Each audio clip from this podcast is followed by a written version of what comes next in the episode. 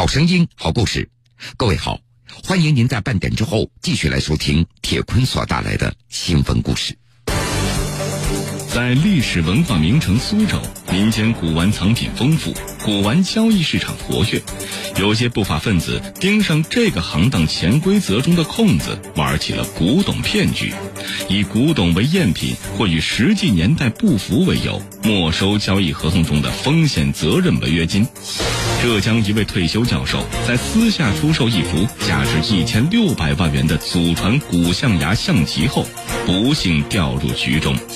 江苏新闻广播南京地区 FM 九三七，苏南地区 FM 九五三，铁坤马上讲述。时间回到两年前，二零一五年十月二十五号，苏州市高新区狮山派出所接到一个来自宁波的李老先生的报警电话。他声称自己在苏州进行古董交易的时候，被人强行扣留了十万元的保证金。而此前，苏州警方也曾经陆陆续续接到了十多起类似的报警电话，矛头那都是指向了苏州鼎磊文化艺术品投资有限公司。刚开始，警方还认为这些只不过是古董交易当中的普通的民事纠纷。直到接到了这位年近古稀的李老先生的报警电话，才感觉到此事好像并非那么简单。原来，李先生他是浙江宁波一所大学的退休教授，由于岁数大了，爬楼不方便，于是他就想买一套带电梯的楼房。为了买房子，李老先生他不得不忍痛割爱，出售一幅祖传的古象牙的象棋。毕竟是祖传的宝贝。老人对此也十分的谨慎，他决定找一家专业的古董拍卖公司。而根据我国禁止非法拍卖犀牛角、虎骨和象牙制品的规定，未经批准不得拍卖象牙制品。所以这样一来，要走正规拍卖途径显然是行不通的。李老先生他就在网上查询了很多拍卖信息。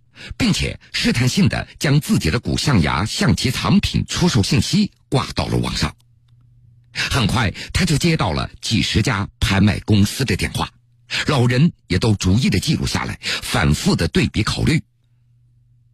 李老先生发现，这些拍卖公司大都需要前期收取两千到三千元所谓的鉴定费，如果藏品合格则退款，不合格就不退款。谨慎的李教授，他就认为，凡是前期需要交费的，他都一律不予考虑，因为在他看来，这些前期的费用只不过是一个诱饵罢了。综合这些拍卖公司的估值，李先生的这幅古象牙象棋藏品的估值，那是在八百万到一千五百万元，这个价格也完全超乎了老人的心理预期。他感觉买房子的梦似乎马上就要实现了。直到有一天，一个苏州的电话声称有买家愿意出一千六百万元来购买，不需要收取任何的前期的费用，只需要买家保证东西是好的，只需要在交易之前签订风险违约合同就可以了。足够高的价格，还不收取前期的费用，并且还有合同做保障，李教授对苏州这家公司也就有了好感。他就抱着试试看的心态，决定实地考察一下。按照公司所提供的地址，李教授到苏州高新区一家高档的写字楼里，他小心翼翼的打开了祖传的宝贝。这套清代古象牙象棋，做工精湛，用料考究，包浆温润。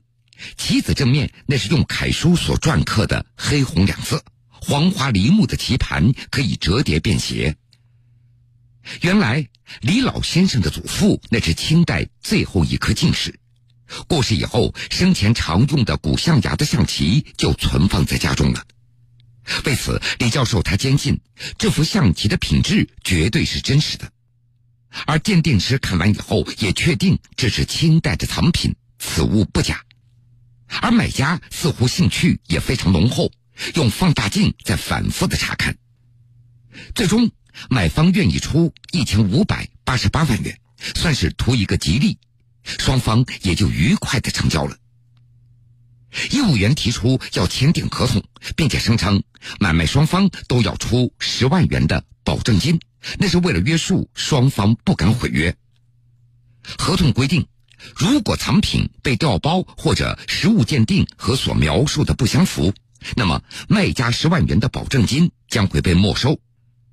而如果买家在合同期限内不能够交付尾款的话，那么十万元也不予退还。合同在手，东西保真。李教授确定自己是不会毁约的，于是他就爽快的签订了合同，并且交了十万元的保证金。藏品被公司拍照存放了，李教授回家静候佳音。但是就在合同履行期满的前几天，李教授突然接到业务员的电话，对方称。有买家买到了赝品，所以公司要将交易没有全部完成的藏品重新鉴定一下，防止赝品混在其中。李教授也觉得这也是在情理之中。而两天之后，业务员又来电话了，不过这次李老先生他傻眼了，他的藏品最终检测显示，象牙象棋当中的钙的成分不够。用业务员的话说。这个东西不怎么真实，与实际描述的不相符。按照合同的约定，十万元的保证金可能就会打了水漂。李教授那是辗转反侧，寝食难安。儿子在听说此事以后，让他赶紧报警。案件被移送检察机关，承办人核对每名涉案人员经手的交易合同。在涉案公司的内部业绩表当中，发现被害人多达三百多人，涉案金额将近六百万元。日前，经苏州市虎丘区人民检察院提起公诉的这起合同诈骗罪依法宣判，被告人王庸等三十四人分别被判处十年六个月、十年三个月、三年不等的有期徒刑，并各处罚金。那么？这些被告人是如何进行诈骗的呢？根据法官的介绍，说，二零一五年七月，苏州鼎磊文化艺术品投资有限公司正式成立了。他们主要是替客户拍卖艺术品，收取客户的鉴定费、暂存费和拍卖佣金。没想到，在经营三四个月以后，就亏损了一百多万。公司法人王庸，他决定更换经营模式。最终以藏品鉴定为赝品或者与实际年代不相符为理由来没收卖家的保证金，很快公司就扭亏为盈了。而事实上，这家公司并没有真实的买家，他们只是打着有人愿意高价收购古董文物的幌子，来达到骗取保证金的目的。为了打造所谓专业的团队，学习和培训那是必不可少的。行政总监担任业务员的话术培训老师，所有业务员都要根据话术的范本来进行诈骗。而业务员的主要工作就是通过上网寻找机会来寻找卖家，电话邀约到公司来见面。公司老板王庸还花了三万多元在香港注册了一家名字叫做“中国古文物鉴定检测研究院”的鉴定机构。出具的检测报告如果有这样的名头，那是非常具有迷惑性的。而那些动辄身价上亿元的实力的买家，也不过是公司每天花一百五十元所请来的群众演员，有群头派活，并且进行培训。一度公司业务繁忙，公司就包吃包住，专门养了两个长相富态的群众演员，专门扮演来自香港、浙江、福建等地的富商。在洽谈之中，他们无需说话，只需要拿着手套、手电筒、放大镜演出就可以了。新闻故事，铁坤讲述。铁坤讲述。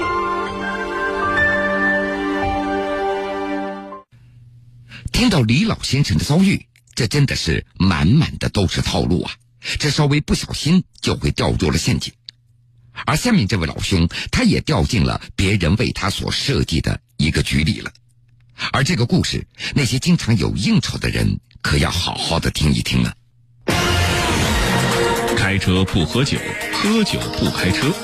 随着国家对于酒后驾车行为惩处力度不断升级，代驾市场日渐火爆。不过，最近汕头有人叫代驾，竟然遇到下面这种套路。铁坤继续讲述：王先生他是广东汕头人。九月三号晚上，一次酒局结束以后，醉醺醺的他正想打开 APP 找一个代驾。就在这个时候，一名代驾小哥从路边冲了上来：“老板，需要代驾吗？保证安全送到家，绝对按照标准来收费。”说完，就硬生生的把王先生往车里扶。这时候，已经有些醉醺醺的王先生也没有多想，就同意接受了这位代驾小哥的服务。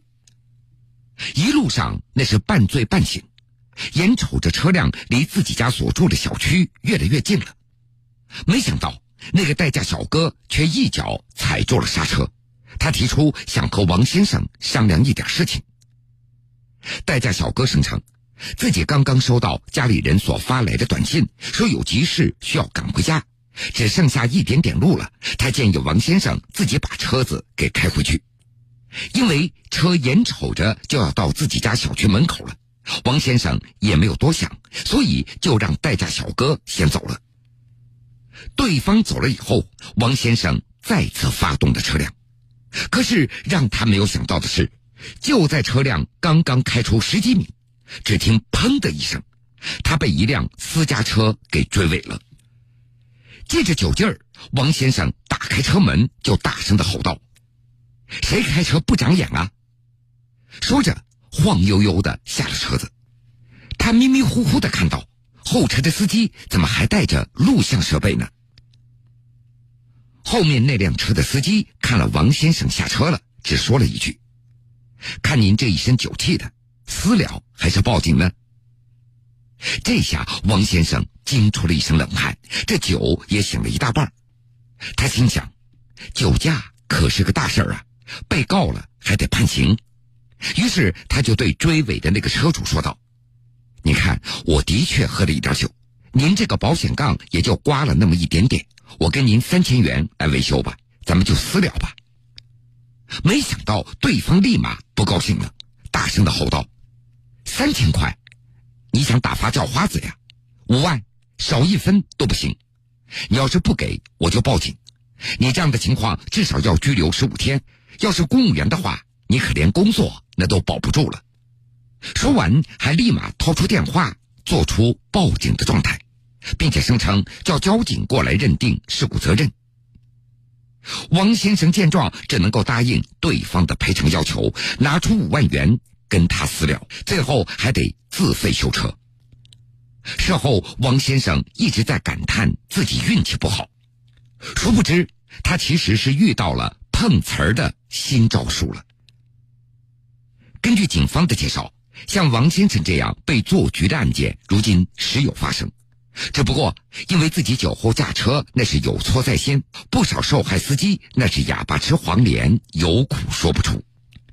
在这儿，警方也给大家伙总结了一下这些作案手段的共性，以便防患于未然。一冒充代驾司机，敲诈者一般那都是两个人，其中一个人会穿着知名代驾公司的马甲，在酒店、饭店的附近主动询问他人要不要代驾，如果对方同意，就会直接开始了代驾。这样的话，就可以避免通过平台派单而暴露个人的信息。二，尽量套取车主的信息。在代驾的过程中，所谓的代驾司机一般会主动的和车主交流，他会问你喝了多少酒，从事什么工作等等。如果车主是公务员或者做生意比较大的人，那么就会提高敲诈的价码。因为他们知道你不会为了几万块钱连工作、生意都不要的。三、制造事故。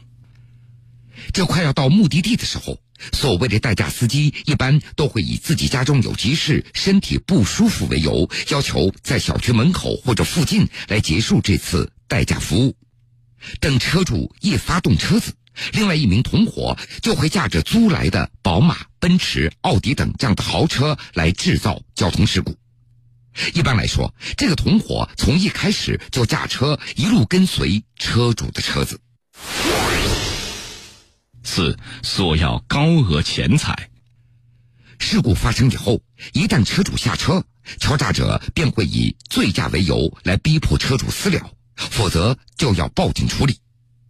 而很多车主害怕自己涉嫌酒驾而受到惩处，也只好答应对方的条件，把牙打碎了往自己肚子里咽。目前，我国还没有相关法律法规对代驾从业人员的资质以及行业道德标准来进行硬性的规定。由于代驾与客户相互之间陌生，车主又处在醉酒状态的时候，自身防范能力也就减弱了。在这儿，警方提醒大家，在找代驾的时候一定要注意以下几点：第一，尽量不要贪便宜，一般不要找酒店、餐馆、酒吧等门口招揽生意的那些代驾司机，一定要查看对方的驾照，确认对方的基本信息，并且留下对方的。联系方式。第二，最好通过正规代驾平台下单，平台所派来的司机那都有信息备案，并且和代驾公司签订了代驾服务协议。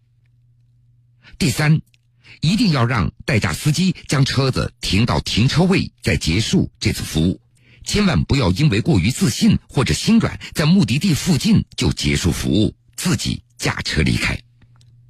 第四。如果有意识不清醒、醉酒的车主找代驾的话，最好旁边有一名较为清醒的同伴在陪同。第五，如果遇到半途而废的代驾的时候，千万不能够选择自己驾驶，可以联系亲朋来救急，或者把车子留在原处，第二天再来取车。一样新的新闻，不同的讲述，让一切变得新鲜，每一刻都变得精彩。听新闻故事，品人间百态。一些犯罪分子自以为非常的聪明，但是最终还是聪明反被聪明误。八月三十一号晚上的八点多。盐城公干边防支队大余间边防派出所民警在查岗查船的过程中，发现码头刚刚停靠的一艘货轮十分的可疑，因为货轮船头赫然显示的“大庆”这两个字却是印反了，这明显是刚刚涂抹以后刷上新漆的。为了不打草惊蛇，民警立即向上级报告了情况，并且在外围设卡堵控。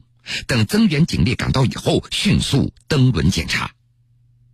登轮检查以后，民警发现这艘船上船员大都是外籍人士，印度尼西亚籍的船长又无法提供任何船舶运载货物的签关证件。盐城公干边防支队大鱼间边防派出所所长庄显，检查过程中发现一艘呃船舶无船名船号。呃，让他船员提供证件的时候，他提供出来具体的相关证件。我们进一步检查发现，船舶所运载的货物，呃，也无任何这个证据证明有合法来源。随后，民警让船员打开货轮的船舱，发现船舱载满了境外生产的白糖，足足有两万五千多袋，重量大约有一千三百吨，案值将近千万元。而面对民警设置的船员，也是一脸的茫然。啊我们装完货之后，然后我跟他要那个提单嘛，嗯，装货的提单，然后他们说没有提单，你这个总没运到什么地方去？这个我也不太清楚，我们只是接到那个公司电话说让我们运到这个地方，啊，然后我们就靠港。根据涉案人员的交代，这艘外轮那是巴拿马籍的船舶，实际船名为冰河幺七八。在船头喷上“大清”的字样，但是为了伪装成中国货轮来方便进港卸货用的。可是没有想到的是，外籍船员在喷漆的时候把“大清”这两个字给印反了。该艘船舶那是在中韩之间的海域装载完泰国生产的白糖以后，先行驶到韩国济州岛添加燃油，之后又驶往江苏盐城这处还没有对外开放的码头偷偷卸货的。盐城公安边防支队大余间边防派出所所长庄显。呃，经过我们上级边防机关与海关的呃沟通协调，呃，马上有海关接手对船上呃货物，包括船员，呃，进行做进一步这个调查处理。除了查扣涉案价值千万元的白糖以外，在这起案件中，边防民警还抓获了涉嫌走私人员九人，查扣运输船舶一艘，运输货车二十六辆。好了，各位，非常感谢您收听了今天全部的新闻故事。我是铁坤，想了解更多新闻，敬请关注荔枝新闻客户端和江苏新闻广播官方微信以及微博。